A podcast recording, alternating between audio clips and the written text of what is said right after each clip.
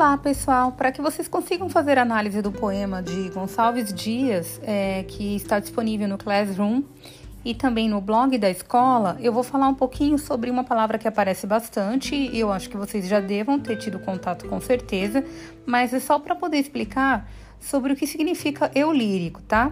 Então, na verdade, o eu lírico ele também pode ser chamado de sujeito lírico ou eu poético, tá? É um conceito que é designado para a voz é, que aparece e que se manifesta na poesia, tá?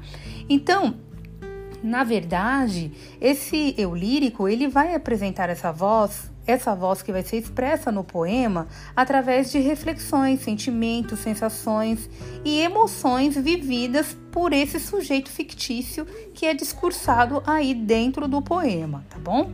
Então, quando vocês forem fazer a análise do, do poema em questão, vocês vão perceber que tem uma voz por trás dessa poesia. Tá? Então, essa voz que é apresentada é chamada, no entanto, de eu lírico, tá? Então, quando você se depara com essa palavra, você vai conseguir compreender a diferença entre o eu lírico e o poeta, tá? Porque na verdade é o seguinte: o eu lírico é a voz que é manifestada ali, os, sentimentos, os sentimentos que são expressos ali naquela poesia. E o poeta é aquele que cria a obra, tá? E tem os seus, eh, seus heterônimos, tá bom? Porque na verdade os heterônimos são pessoas inventadas pelo poeta que têm a sua própria personalidade, tá? Então é assim que assina os poemas. Os mais conhecidos é, heterônimos de pessoas são Ricardo Reis, Álvaro de Campos e Alberto Caieiro, tá?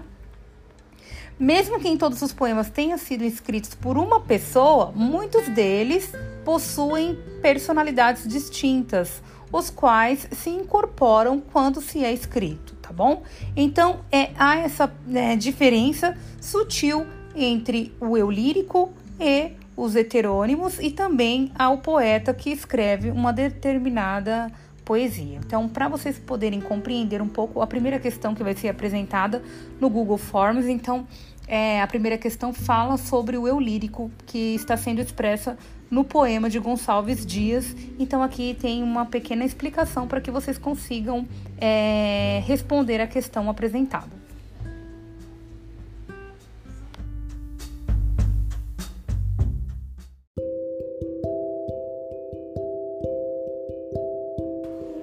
Olá, pessoal, dando continuidade ao podcast para que vocês consigam fazer a interpretação do poema de Gonçalves Dias, como Eu Te Amo. Então, eu vou falar um pouquinho sobre as principais características dessa poesia romântica que é apresentada na primeira geração do romantismo. Tá? Então, na verdade, o Gonçalves Dias ele gosta de retratar aí na sua poesia a natureza e saudade, tá? Também há uma palavrinha que é muito recorrente aí nos seus poemas, quando você vai fazer a interpretação, que é a nostalgia, tá? A nostalgia, na verdade, é quando você faz um retorno ao passado para que seja apresentada essas características, tá? Então, ele procura também ressaltar as lamentações de um amor impossível.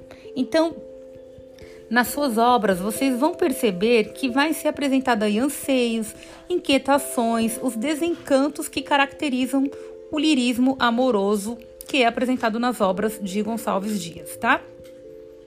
Outro ponto também muito importante, que é uma visão bastante temática do indianismo, tá? Que é dominado aí na sua, na, nas obras de Gonçalves. Como, por exemplo, ele gosta de idealizar, ele idealiza a figura indígena, ressaltando sempre o sentimento de honra, de nobreza, de caráter. Então, ele descreve o índio como um herói, procurando sempre torná-lo um símbolo de toda uma raça e capaz ainda de categorizar o brasileiro em face do europeu, tá? Então ele exalta essa natureza em que viviam essas pessoas e procura interpretar a psicologia do índio brasileiro.